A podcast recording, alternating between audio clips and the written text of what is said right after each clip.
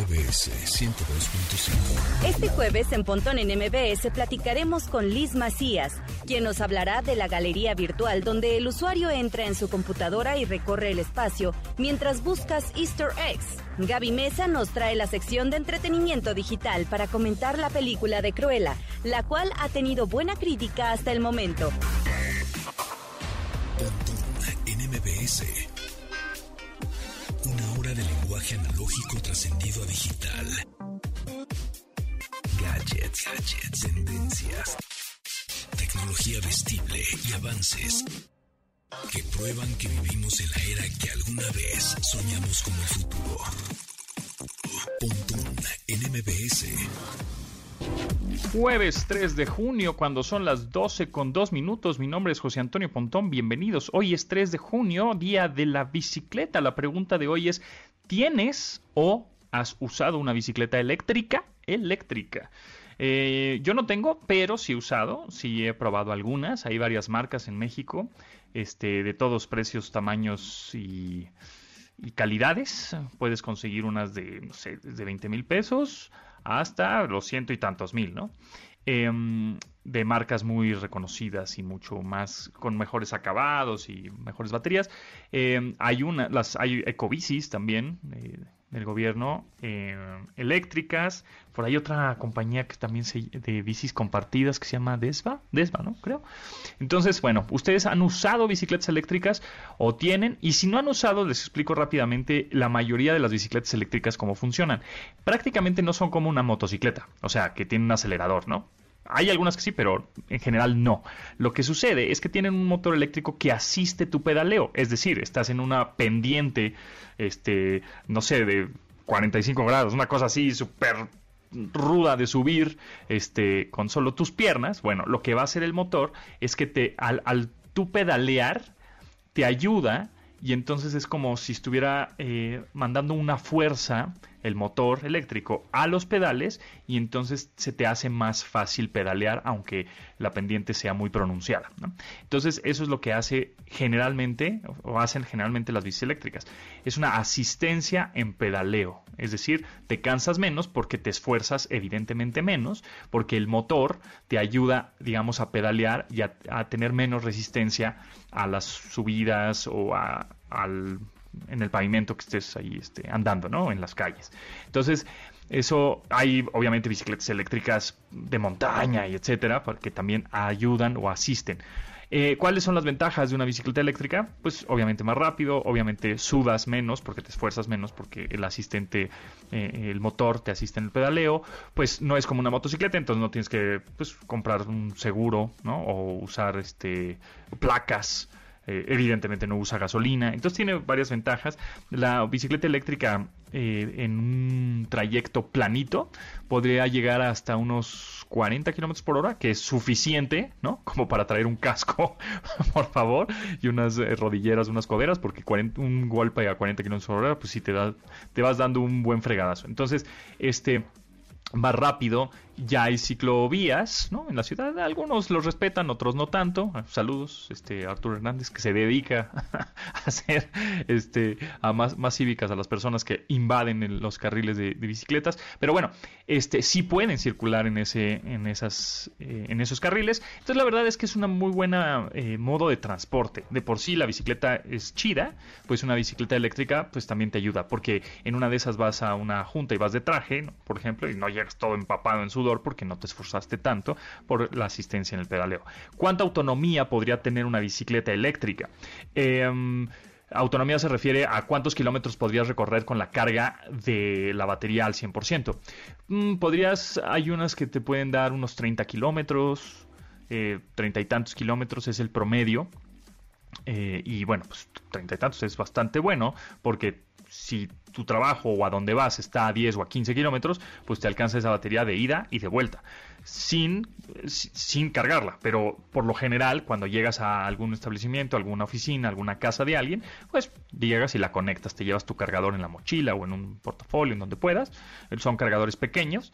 Este, bueno, no tan pequeños, pero son fáciles de transportar. La conectas y listo, estás cargando energía otra vez de tu bicicleta eléctrica. Entonces, esa es la pregunta. ¿Han tenido o han experimentado usar una bicicleta eléctrica en la ciudad o, la han rentado, por ejemplo? O si es que tienen y es un medio de transporte principal. Contéstenos en arroba pontón en MBS. El Bitcoin, ¿cómo va? Pues va ya lento pero seguro. Muy lentito, muy lentito pero ahí va subiendo poco a poquito, poco a poquito, está ahorita en 780 mil pesos. Entonces, bueno, ahí va el Bitcoin y todas las criptomonedas. Después del desplome tremendo y que todo el mundo estaba muy angustiado, ahí va lentito, ahí va lentito. Yo por lo pronto ya estoy tablas. Ya ni gané, ya ni perdí, entonces estoy, estoy tranquilo con eso. Este, así que ahí la llevamos con el Bitcoin y estas criptomonedas. Bueno, pues el programa de hoy va a estar interesante porque vamos a hablar de esta expo desde casa.com. Es un sitio en donde vas a poder em, pues, navegar por una galería de arte simulando eh, un mundo virtual, ¿no? Entonces está padre, es como si estuvieras recorriendo los pasillos y te vas encontrando arte hecha en óleo, en acrílico, etcétera, y si te gusta la puedes comprar y te llega a tu casa, ¿no? Así, el cuadrote, si quieres. Está interesante, de eso vamos a platicar. También tenemos regalos y boletos. También tenemos a Gaby Mesa en un ratito, vamos a platicar. Y el personaje de esta semana, recuerden, es Alan Turing, por muchas razones, ¿no? Porque es junio, porque eh, hecho increíbles, este, bueno, hizo descubrimientos y desarrollos a la tecnología sin duda alguna. Ese es nuestro personaje de la semana y esta es la cápsula 4 que sacamos. Recuerden que es un personaje que de la semana en donde eh, entregamos cinco cápsulas a la semana casi al final del programa, en donde platicamos un poco de su vida y datos curiosos de ese personaje. Hoy es la cuarta entrega del personaje de la semana, que es Alan Turing. Y con eso comenzamos el update. Update. Las noticias más destacadas en la industria YouTube creó un botón para reproducir videos cíclicamente si cuentas con un teléfono Android. Esta función ayudará a que puedas ver repetidamente un clip de video sin la necesidad de dar clic nuevamente al botón de play. Esta puede encontrarse en los tres puntitos de la esquina superior derecha del reproductor de la plataforma. Una vez elegido, aparecerá un menú desplegable donde se encuentran las opciones de cambiar los subtítulos, calidad de video y velocidad y el botón para reproducir en bucle, mismo que se puede activar y desactivar esta acción también es posible desde el navegador con tan solo dar clic derecho en el video para ver el mencionado menú desplegable y puedas tener la reproducción del video en bucle o comúnmente llamado loop. NMBS 102.5 la aplicación Fitbit quiere agregar a su registro de actividad diaria el avisar al usuario que ronca por las noches. La intención es detectar situaciones en la salud de las personas, las cuales pueden atenderse a tiempo antes que pueda desarrollar alguna complicación mayor. Esta ya está disponible en la última versión de la aplicación y permitirá que Fitbit active el micrófono para que el teléfono capte el sonido ambiental. Por supuesto, esto solo se podrá desde los modelos que tengan este elemento. La función se llama Snore and Noise Detect y monitorea el ruido de los ronquidos de las personas presentes en el cuarto. Además de esta función, hay una nueva característica enfocada a los patrones de sueño de las personas a partir de las formas en que descansan algunos animales.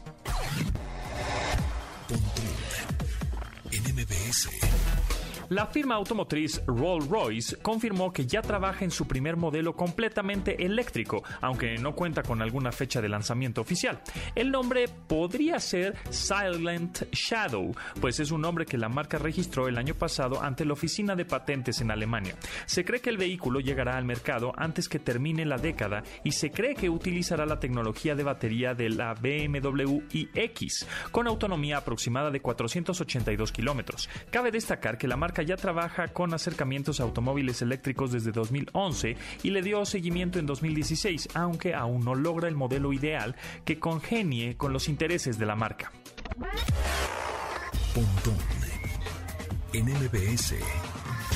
Aunque parezca una noticia de burla o simplemente inverosímil, Universal Pictures busca hacer un crossover de franquicias entre The Fast and the Furious y Jurassic Park. Aunque no es más que una idea que los ejecutivos ya consideran, aún no hay nada concreto. De acuerdo al personal que ha trabajado en la saga de automóviles, no es una idea que se descarta porque refresca la propuesta de una franquicia cuyos horizontes ya son conocidos y bastante explorados. El 24 de junio llegará la novena entrega de esta misma saga fílmica, mientras que la serie de películas de dinosaurios tiene una entrega más en camino, la cual está considerada para el 10 de junio, pero de 2022. Pontón en MBS 102.5. Facts. Datos que debes tener almacenados en tu sistema.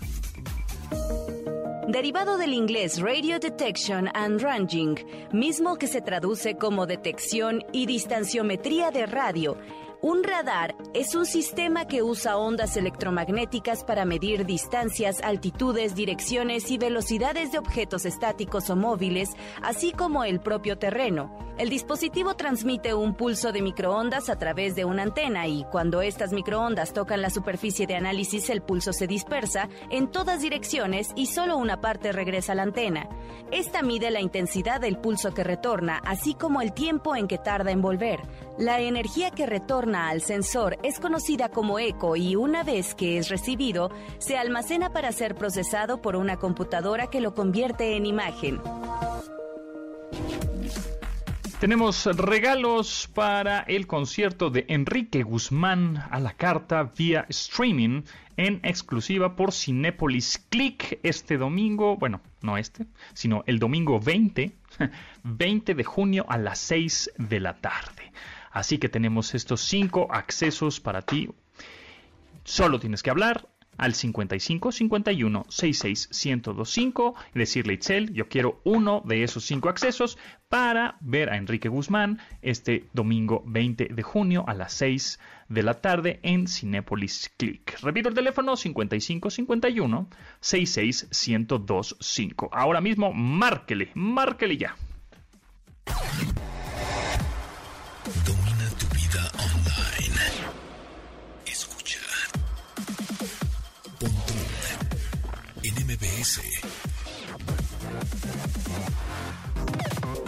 Instagram, arroba Pontón en MBS.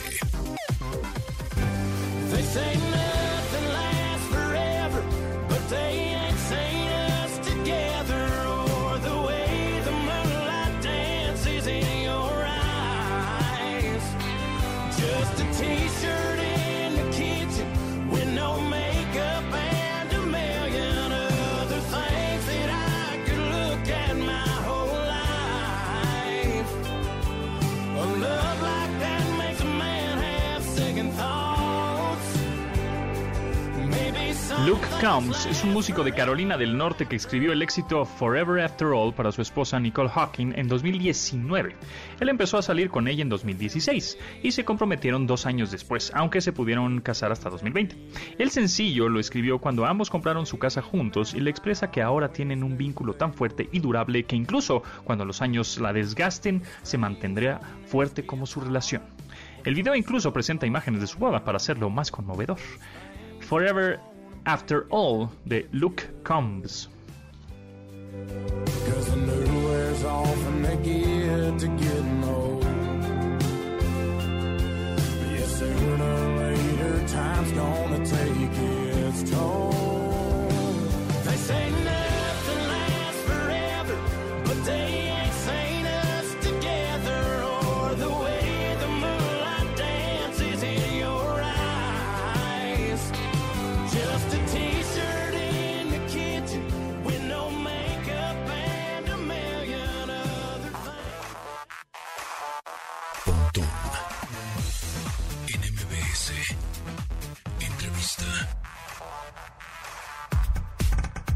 Amigos, muchas gracias por seguir en sintonía en MBS 102.5. Ahora en esta ocasión me da mucho gusto presentarles a Liz de Nazaret y Isabel e Isabel Chico, que son las fundadoras de Exdeca, que ahorita nos van a platicar qué, cuáles son, qué es Exdeca. ¿no? Pero bueno, Liz, Isabel, ¿cómo están? Muy, muy bien, gracias. Gracias por invitarnos. Qué bueno, pues ahora sí, platíquenos qué significa ex, la ex de qué es, la D y la K. Sí, pues eh, es Exdeca por Expo desde casa, eh, para simplificarlo y así nombramos la galería, pero es desde casa porque como todo es digital, es un acceso al arte desde la comodidad de tu casa. Exacto. ¿Cuáles fueron los retos ahora de hacer este tipo de galerías virtuales? Porque bueno, estábamos acostumbrados este prepandemia, ¿no? 2019, ubicándonos en una galería y tomando fotos y me interesa ese cuadro o esa obra de arte, la quiero comprar. Viene pandemia, todo cambia y bueno, pues el reto es hacer este tipo de galerías virtuales. Platícanos un poco de esta experiencia, Liz. Yo creo que el reto, sobre todo con la galería virtual, fue, bueno, a diferencia de las demás galerías que ya existen, que es un render y fotografías de lo que ya existe, nosotras inventamos un espacio desde cero para los usuarios, para los artistas y amantes del arte, no nada más los los artistas. Entonces el reto fue pues o sea, entrar en comunidad y programación, desde curaduría, como mezclar estos estos dos mundos. Entonces puedes tú recorrer la galería como si fuera real. Vas caminando por los pasillos y te vas encontrando obras de arte en, los, en, los, en las paredes colgadas, así. Sí, exactamente. Justamente utilizamos una interfaz de videojuego para realizarlo, es decir, el equipo de, la, de programación con nuestra socia que está en Barcelona y entonces es literalmente una experiencia interactiva. O sea, eso nos diferencia de otras galerías u otras exposiciones que se dicen virtuales y a veces son meramente renders o incluso slideshows. Nosotros sí tenemos experiencia interactiva en la que te puedes mover hacia adelante y atrás, saltar, acercarte y ver los detalles de una obra, e incluso eh, cosas más didácticas como encontrar easter eggs, que Liz les podrá explicar sobre eso. Sí, pusimos la plataforma justo como nos comenta Isabel, de este modo para que pues, la experiencia virtual sea igual a la experiencia física de ir a un museo o una galería. Y bueno, estamos implementando para nuestras próximas ediciones realidad virtual también, pero nos queremos enfocar sobre todo en que en realidad no en conectar a la gente de todos los países porque sí nació por la pandemia, pero también nos encanta que el alcance virtual va a tener demasiado, demasiado pues, protagonismo en un futuro. Nosotras creemos que hay que buscar nuevas maneras de exponer el arte también. Ahora, ¿qué tipo de arte es el que podemos encontrar en esta galería que es expo desde casa.com? Yo estoy ahorita navegando en el sitio y veo que hay obras de arte, pero estas son obras de arte, digamos, pintadas a mano y los hicieron un escaneo o una fotografía, o también son obras de arte este, que su origen es digital. O sea, nacieron digitales, pues, en una computadora, una tablet, una fotografía digital. Sí, tenemos eh, todo tipo de arte, justamente, exactamente. Le pedimos siempre a los artistas que por favor este, tomen una buena fotografía nítida de su obra, porque tenemos óleos, acrílicos, grabados, incluso hemos metido esculturas, pero tienen que tener las características de fondo y, y legibilidad de la imagen idónea para poder integrarlas a la galería pero también hemos expuesto varias obras de arte digital, pintura digital, dibujo digital, etcétera. ¿Cuántas obras este, tienen ahorita en la galería o en la exposición y cuántos artistas hay exponiendo? Por lo general son, llevamos 12 exposiciones, cumplimos un año este mayo, entonces nosotras hacemos aproximadamente 20 obras, 30 por exposición, pero en este aniversario sí fueron 50 porque pues queríamos incluir a todos los que nos apoyaron y a todos los artistas posibles para que cupieran dentro de la galería sin que fuera tan pesada, sobre todo. Veo aquí en expo desde casa.com un menú en la parte inferior del sitio en donde dice catálogo, mercancía oficial, convocatoria, contacto acerca, pero hay uno que me llama la atención que dice el videojuego. ¿De qué se trata? El videojuego es la plataforma Execa donde te metes, le das clic y entras al, a la plataforma como tal, a la galería Execa, porque estamos dentro de una plataforma de videojuegos que se llama Game Jolt, que, es lo suficientemente grande como para que pueda aceptar nuestro, comprimir todo el videojuego, porque es bastante pesado. Y, y, si yo estoy interesado en alguna de estas obras o artista, ¿puedo, digamos, comprarla? O sea, quiero tener esa obra en mi casa y me la mandan, o me mandan el archivo original, o cómo funciona. Sí, algunos, o sea, se trata de difundir y vender arte también para ayudar a los artistas. Entonces, la mayoría de las obras que exponemos están en venta, pero sí hay algunos artistas que solo quieren exponer. Para todas las que están en venta está el catálogo, en la misma página está el apartado catálogo y ahí están ordenadas las obras por la exposición en la que salieron y ahí viene la ficha técnica, medidas, precios, etcétera. También el, de qué país viene el país de proveniencia. Entonces, eh, si se trata de un comprador que se encuentra en un país distinto al, al artista, se cotiza el envío aparte del precio que aparece en el catálogo. Hemos tenido compradores de la Ciudad de México que han adquirido obras desde Colombia, entonces nosotras nos encargamos de la cotización, etcétera, y pues de donde sea que estés puedes adquirir arte. Sí, justo es lo que estoy viendo justo en el catálogo, donde dicen artistas de obra en Tepoztlán, ¿no? Aquí en, Morelos, en México, hay Ciudad de México, obra en Argentina, este, se entrega enmarcada, obra en Nuevo León, etcétera, eh, y ya sea que eh, te la den físicamente la obra, ¿no? Este, porque fue un óleo, un acrílico, pero ¿qué sucede cuando es digital? Es decir, la, la obra de arte nació digital en una tableta, en una computadora. Nosotras nos encargamos de imprimir la obra a gusto del artista, sobre todo porque aún no manejamos NFTs, sobre todo es obra física. Em, ya en un futuro hablaremos del NFTs y las obras virtuales, pero sobre todo ahorita estamos enfocándonos en promover las obras que ya están una disculpa por el ruido que hay en la calle ahorita. Fue justo el momento indicado. Em, y pues sí, obra física para nosotros transportarlo de manera virtual, sobre todo. Perfecto. Bueno, pues la verdad es que está bien interesante. Está desarrollado en México y, bueno, en España. Esta galería que es el arte real dentro de un videojuego, Exdeca o expo desde casa.com. Métanse, es gratis, ¿no? Si no quieren comprar ninguna obra, pues pueden verlas, no pasa nada, es una galería. Este, puede, si les gusta una, pues pueden este, adquirirla sin ningún problema y se las mandan hasta su casa. Y lo interesante de esta galería eh, y de esta expo desde casa.com es que puedes navegar como si fuera una experiencia virtual a través de un navegador web y las flechitas y el mouse de tu computadora. Felicidades, está padrísimo. Ahí estaremos este, pendientes a las obras que estén ahí lanzando, a las galerías y los artistas que estén en expo desde casa.com. Muchas gracias, eh, Isabel Chico, eh, fundadoras de este proyecto. Que estén muy bien y ahí estaremos en contacto. ¿Algún, eh, ¿Tienen redes sociales? Claro que sí, están en Expo desde casa, todo pueden encontrarlo como Expo desde casa. También si nos quieren mandar obras, no nada más verlas, si quieren, vamos a tener convocatorias este mes y bueno, esperamos que nos que jueguen el juego. Y también nos pueden contactar eh, personalmente si tienen alguna otra duda eh, conmigo. Estoy como arroba y chico art y Liz está como Liz de Nazaret. Así, Liz con S. Liz de Nazaret. Gracias, Liz con S. Exacto. Oh, y Chico Art. Muy bien, pues muchísimas gracias, que estén muy bien, mucha suerte y mucho éxito. Muchas gracias. Muchísimas gracias.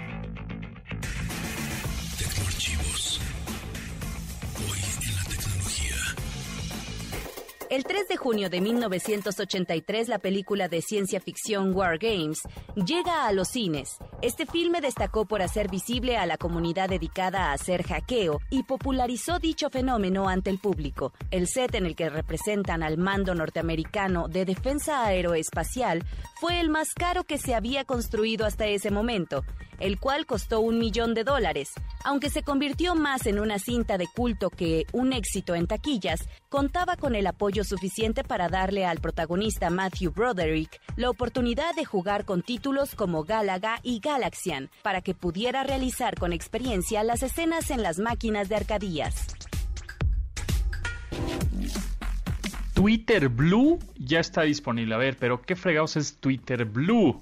Está, número uno, en iOS, es decir, solo funciona en iPad y en iPhones, pero no está disponible en México, solo está en Canadá y Australia. Pero, ¿qué significa eso? Que si está funcionando en otros países, es posible que también llegue cada vez a, más países. En una de esas llega a México, no sabemos cuándo, aquí les diremos, evidentemente, pero para ir conociendo qué significa o qué es Twitter Blue. Bueno, pues es la misma red social de Twitter, sin embargo, cuando tú tienes Twitter Blue es como tener un Twitter Premium o un Twitter Plus, ¿no? Algo así. Es decir, pagas, pagas por tener ciertas eh, nuevas funciones. que como por ejemplo carpetas de marcadores. Las carpetas de marcadores permiten agrupar y organizar los marcadores en carpetas para un descubrimiento más rápido en el futuro. O sea, tú vas organizando mejor tus, los tweets que, ves o que publicas. Después, modo lectura. Ese es otro de las em, funciones que te van a dar cuando pagues. No sabemos cuánto va a costar en México, por ejemplo, pero dicen que puede ser unos 50 pesos al mes, algo así. Dicen, no lo sé, eso es rumor y es especulación mía, pero por ahí puede ser. Eh, el modo lectura también, esa es otra función que les van a agregar y que bueno, ahorita sí está disponible en Australia y Canadá, en iOS, únicamente de Twitter Blue. El modo de lectura convierte los hilos en texto fácil de leer y han diseñado esta justamente esta experiencia de formato largo para que pueda leer todo el contenido más reciente sin problemas y que disfrutes los hilos o que tengas una mejor experiencia al leer los hilos con menos eh, ¿cómo podríamos decir? Menos ruido, ¿no? Que, no, aparezcan más cosas en, dentro de los tweets, sino que ya sea como si fuera un, blog, ¿no? un, un texto completito. Y otra de las cosas que están más interesantes cuando vayas a pagar Twitter Blue es deshacer tweets que da la opción de retirar un tweet después de haberlo enviado, pero antes de que sea visible para otros en Twitter. Eso yo creo que es, o sea, sí como que sabemos cómo va a funcionar, pero seguramente cuando llegue ya esta función, eh, pues haremos una reseña más eh, detallada. El chiste es que al tocar la opción de deshacer, se le envía de vuelta este tweet al redactor, al usuario, donde puede realizar cambios antes de publicar el tweet o decidir si lo va a publicar o no. Eso está interesante, es decir, puedes editar ese tweet. Entonces, bueno, eso está padre deshacer los tweets, es un botón justamente de edición, ¿no? Entonces, está curioso, la gente que quería ya poder editar los tweets y que se les dijo a Jack Dorsey, ¿no? Y a los meros meros de Abyss Stone, a todos, queremos que se pueda editar los tweets. Entonces yo creo que eh, pensaron y pensaron y pensaron de cómo hacerle, cómo hacerle. Bueno, pues sí se puede, pero tienes que pagar al mes. ¿Cómo ves? Ahí está. Bueno, pues ahí está Twitter Blue, ya está disponible en Canadá y Australia. En México, pues nosotros les avisaremos cuándo en este programa. Escuchas Pontón en MBS. Información digital decodificada para tu estilo de vida digital. Síguenos en Instagram, Pontón en MBS y manda tus mensajes de voz. I wanna love me the way that you love me. Oh, for all of my pretty and all of my ugly too. I love to see me from your point of view. I wanna trust me, trust me the way that you trust. La balada RB que cierra el álbum Positions de Ariana Grande es POV, la cual dice que el amor hace que las imperfecciones puedan diluirse. Se cree que esta fue dedicada a Dalton Gómez, con quien recientemente contrajo nupcias y quien le acompañó durante el encierro del confinamiento covidiano. Este es el más reciente sencillo del álbum lanzado en 2020 y que ha logrado éxito notable en conteos de muchos países en Billboard. La canción POV de Ariana Grande.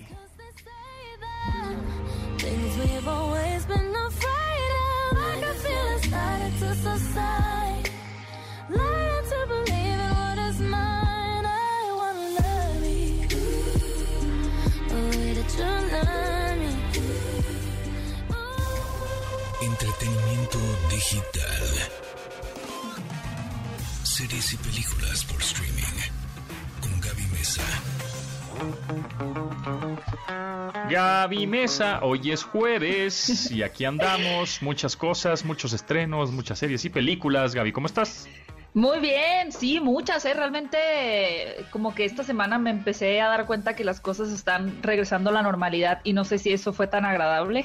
Exacto. o sea, como, como digo, mi, mi, oficio me requiere estar hablando de los estrenos y demás, pues a veces era más manejable ya en la pandemia, ¿no? Como que, ok, este es el estreno importante y esta película, y ahora ya volvimos a esta cosa como de que son tres películas y son cuatro series, pero bien, o sea, creo que nada más consiste un poquito en priorizar porque si no, pues no, no me doy abasto. Así es. Pero bueno, oye, ya vi Cruella, vale la pena, ¿eh?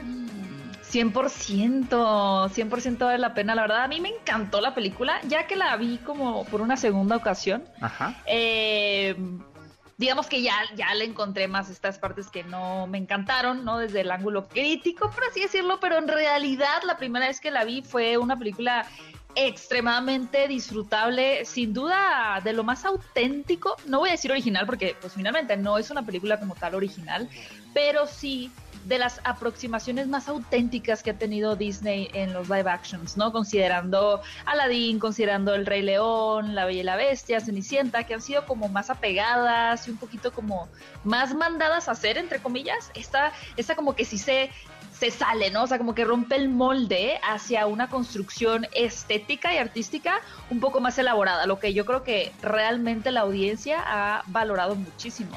A mí me parece, sí, muy perfecta, o sea, en producción. En, eh, muy perfecta. Sí, la verdad es que... Emma Stone, quisiste decir. Emma, Emma Stone lo hace muy bien. Eh, eh, las actuaciones también son muy buenas. Emma Thompson es la... la Emma Thompson, sí. Es que hay muchas Emmas ahora. este, a mí me gustó mucho justo la estética, el diseño, el arte. me encantó. La historia me pareció también muy buena, ¿no? Porque te rompe un poco lo que este, habías pensado toda tu vida. Y, em, Pero es que ahí está el punto positivo, porque creo que muchos tenemos este conflicto de por qué me quieren quitar la maldad de un villano emblemático, pero, pero casi todos entramos como en esta convención de me gusta que le hayas dado sentido a su maldad. A diferencia de Maléfica, en mi caso, por ejemplo, que fue de no me gusta que ya no sea maléfica, pero aquí Cruella es como de ah, mira, sí me gusta, porque, eh, ¿por qué? Porque al final está bien escrito el guion. Porque además trae los genes. Exacto. Sí, y porque, y porque no sé cuál sea tu opinión, pero porque ha sido como eh, tema de debate. A mi parecer, la película no está buscando justificar ni reivindicar al personaje. Te está dando las diferentes, eh, pues está planteando las diferentes situaciones por las cuales Cruella es como es, pero eso no significa justificar al personaje, porque justificarlo sería decir, mira, no, si es buena, va a hacer cosas malas, pero no puedes enojarte con ella porque pues cuidado, ahí, atención, ¿no? Ahí se abrió un problema, pero para mí Cruella sigue siendo mala. O sea, ese es como el, principio. Así nació. Del caos. sí, sí, sí, o sea. Nació mala. nació mala, pero pues ahí por lo menos fueron unos chispazos de bondad. Pero eh, también hay una parte fuerte, ¿no? Donde, bueno, es que sería un spoiler, pero hay una parte ¿Revelaciones dices? Sí, sí, que dices, ¿cómo es que la señora quiere eliminar a la Cruella? ¿No?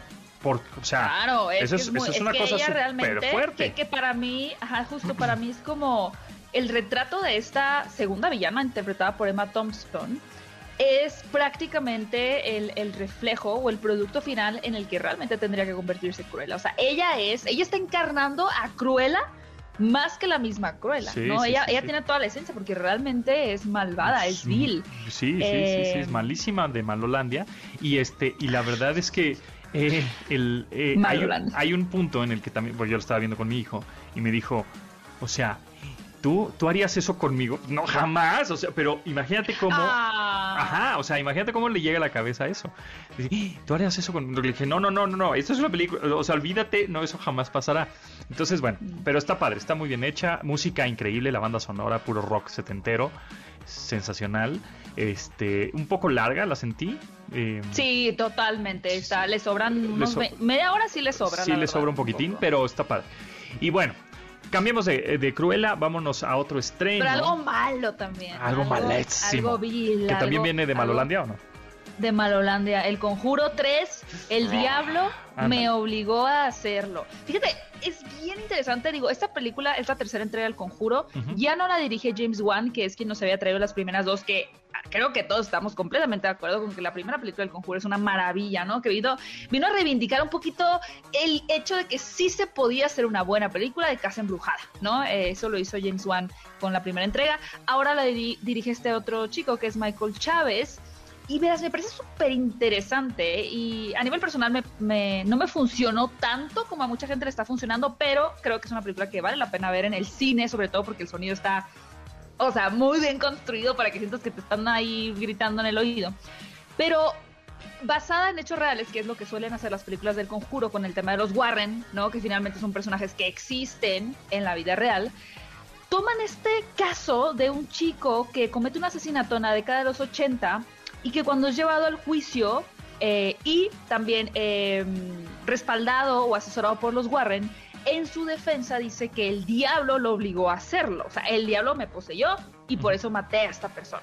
A mí me parece eso un tema súper interesante, que, que más allá también de, de encapsularse o, limitarse a, esta película de terror, daría para otra película dramática de thriller, ¿no? Y justo lo que valoro de esta película del conjuro es que se alejan de esta cosa de casa de terror nada más o posesiones. Si bien están presentes durante toda la película, también está este hilo conductor de, del tema de tratar de, realizar esta investigación de por qué, en este caso, el diablo se le metió a este niño para que matara, ¿no? Pero si lo vemos como un poquito desde atrás, pues el tema de que sea un caso real, un tema judicial, etcétera, pues a mí me parece súper interesante. Ok, ok. ¿Y esa se estrena? Se estrena ya, se estrenó en los cines el día, me parece que se estrenó ayer miércoles o como que una función especial de noche porque vi algunas personas que le estaban yendo a ver. Pero bueno, eh, ya está disponible en los cines que estén abiertos en México. Sí se le recomiendo ver en el cine, aparte que es la única forma en la que pueden verla ahorita, pero es una experiencia pues distinta, ¿no? Estar ahí en la sala oscura y el sonido. Los fans, los fans desde el conjuro la van a disfrutar. Sí, creo que sí. ¿Y si, no has visto la 1 y la 2 también? Sí, completamente. no es necesario ver la 1 y la 2 para nada. Perfecto. Es independiente.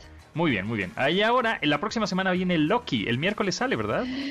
Esta serie de más contenido para el canal. Sí, el próximo miércoles, sí. Recuerden que ya se cambió esta um, estrategia que traía Disney Plus de estrenar los viernes. Ahora se va a estrenar el miércoles. No sé por qué tomaron esa decisión, sinceramente. A mí me parecía muy agradable que fueran los viernes, pero bueno.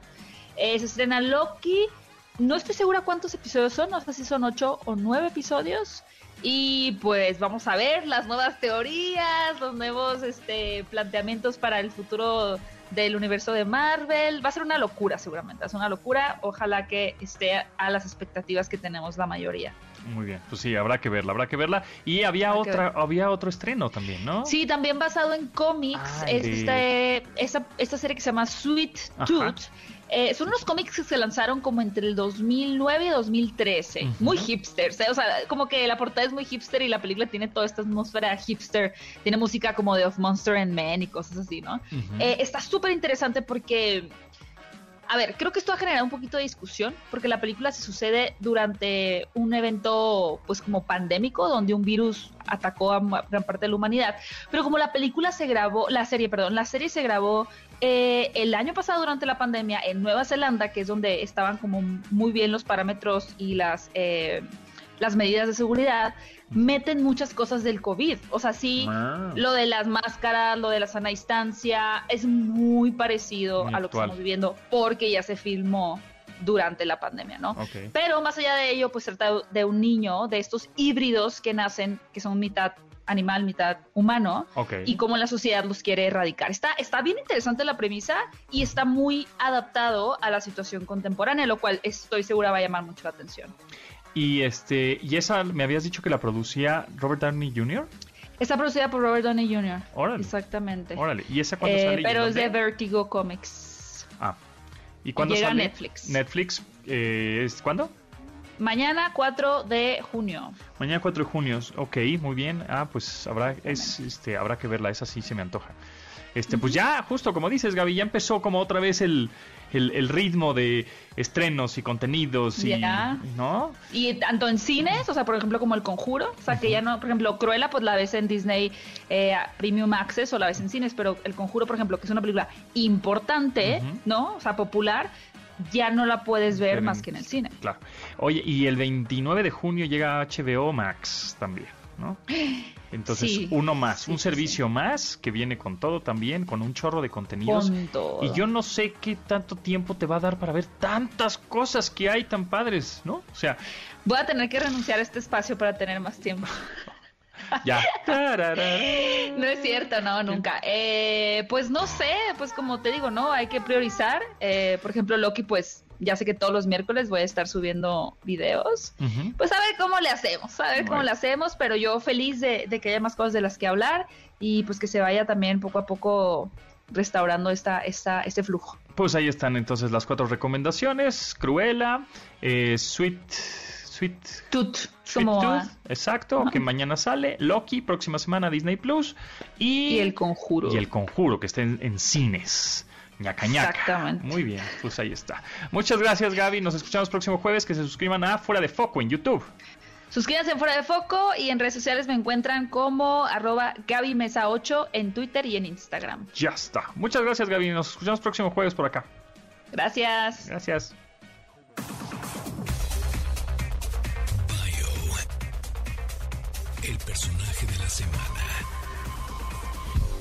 La vida de Alan Turing se vio oscurecida por los cánones de la sociedad de aquellos días. El pródigo genio se vio limitado a ser el mismo gracias a lo que se consideraba en aquel entonces como las buenas costumbres. A continuación les revelaremos algunos aspectos de la vida personal de Turing, los cuales explicarán por qué para muchas personas este hombre no es tan conocido hasta nuestros días. Cuando Alan Turing estudiaba en la escuela Sherborne, desarrolló una amistad muy cercana con su compañero Christopher Markham. Se hicieron amigos gracias al amor a las matemáticas y la ciencia, aunque después hizo que Alan generara más sentimientos hacia Christopher. Esta situación se dio a tal nivel que Markham es conocido como el primer amor en la vida de Turing. Lamentablemente para su causa, Chris no le correspondió el sentimiento e incluso odiaba cada que Alan le mostraba su afecto. En 1941, Turing le propuso matrimonio a Joan Clark, una matemática y criptóloga que trabajó con él en el Hunt 8. Sin embargo, y consciente de su orientación sexual, no pudo realizarlo. Por lo mismo salió del closet ante ella y la boda se canceló.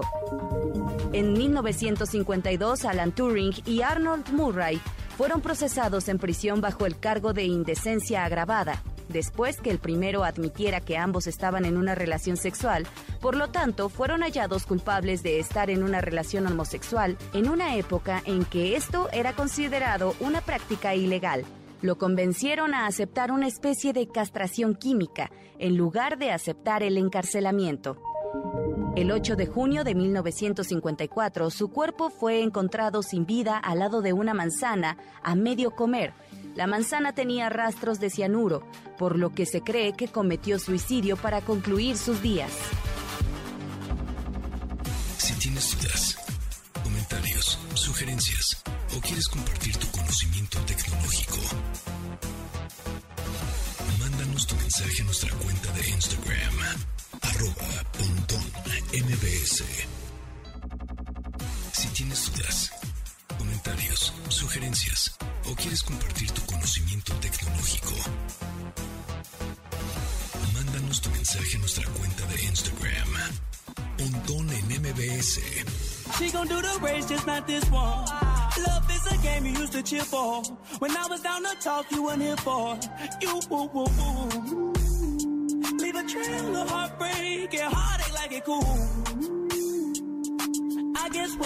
Muskie es un marín de Alabama que después de cumplir su servicio de, decidió dedicarse a la música.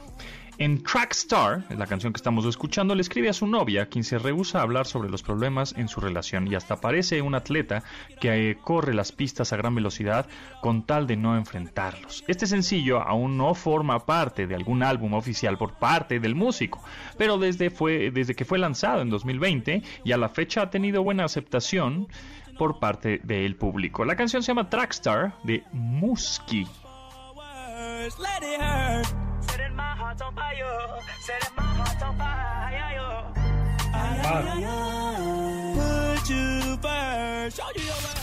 Soporte técnico.